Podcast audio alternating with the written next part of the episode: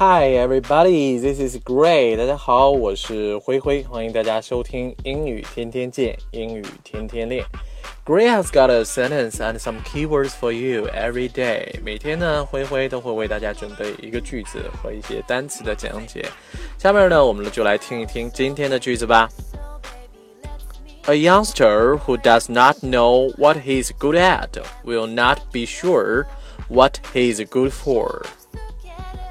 One more time. A youngster who does not know what he's good at will not be sure what he's good for. 这个句子呢是说，一个不懂得自己擅长什么的年轻人是不会确切的知道他的价值所在的。在句子当中呢，youngster 表示呢年轻人。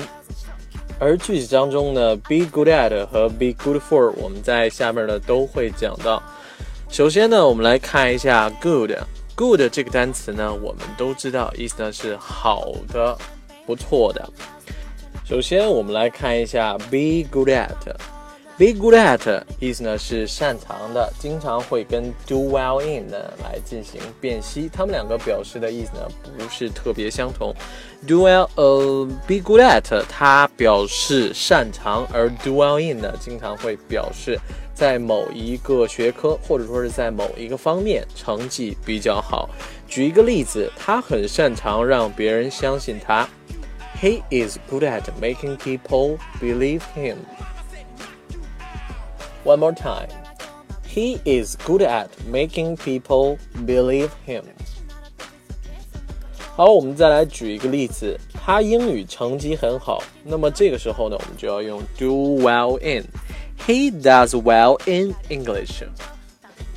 One more time. He does well in English. 好，我们再来举一个例子。虽然他不知道他擅长什么，但是他愿意把时间花在学习 新东西上面。Even though he doesn't know what he's good at, he is willing to take time to learn new stuff. One more time. Even though he doesn't know what he is good at, he is willing to take time to learn new stuff. 在这个句子当中呢，be willing to 意思呢是愿意。 Take time 呢，意思呢是花费时间；learn new stuff 就是学习新的东西。第二个，我们来介绍一下 be good for，它的意思呢是对什么什么有益。举一个例子，经常锻炼对保持身体健康有益处。Exercise more is good for keeping healthy.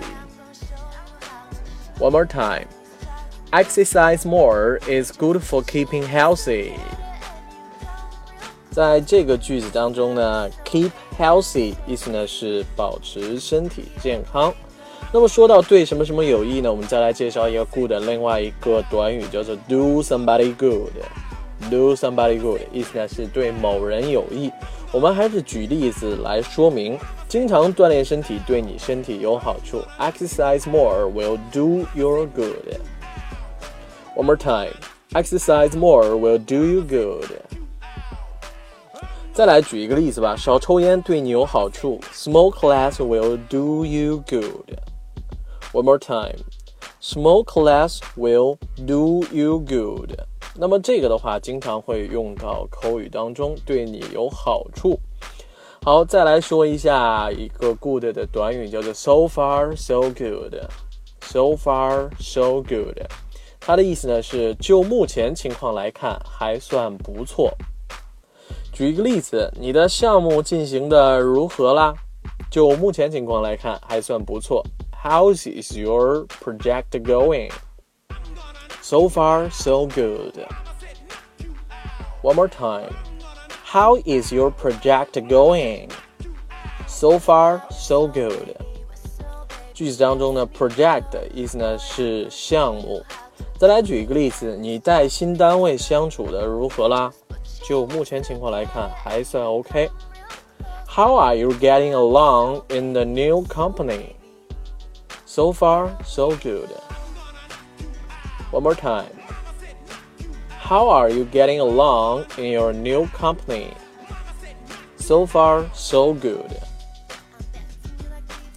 好，讲完了 good，我们来讲下一个知识点。Sure, sure 呢，它在口语当中呢表达当然啦，比如说你去不去看电影？Sure，当然去了。好，在这里呢，我们首先来介绍一下它的第一个意思呢，表示确定、肯定的。好，我们来呃造一个句子，我不确定是要上清华还是去北大。I'm not sure whether I shall choose 清华 University or Peking University. One more time. I'm not sure whether I shall choose Tsinghua University or Peking University. 好，在这个句子当中呢，I'm not sure 意思呢是我不确定。好，在下面呢介绍一下 sure 的第二个用法。sure 呢跟 for 连用，for sure 意思呢是确定的、千真万确的。举一个例子，有一点儿是千真万确的，他会参加明天的培训。There is one thing for sure. He is going to attend the meeting. One more time. There is one thing for sure. He is going to attend the meeting.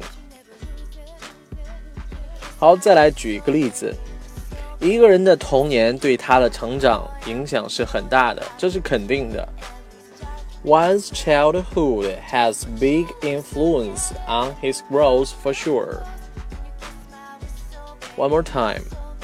One's childhood has big influence on his growth for sure.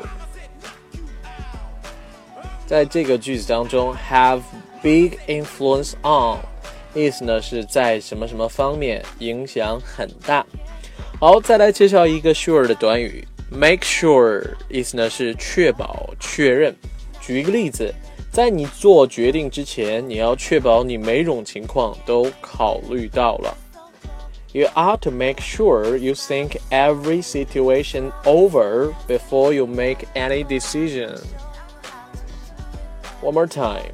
You ought to make sure you think every situation over before you make any decision. 在句子当中呢，make decision 意思呢是做出决定，think every situation over 意思呢是把每种情况都考虑到了，think over 是考虑清楚。好，我们再来回顾一下今天的句子。A youngster who does not know what he's good at will not be sure what he's good for. 一个不清楚自己擅长什么的年轻人是不会知道它的价值所在的。好了，今天的内容到这里就结束了，感谢大家的收听，我们明天再见，拜拜。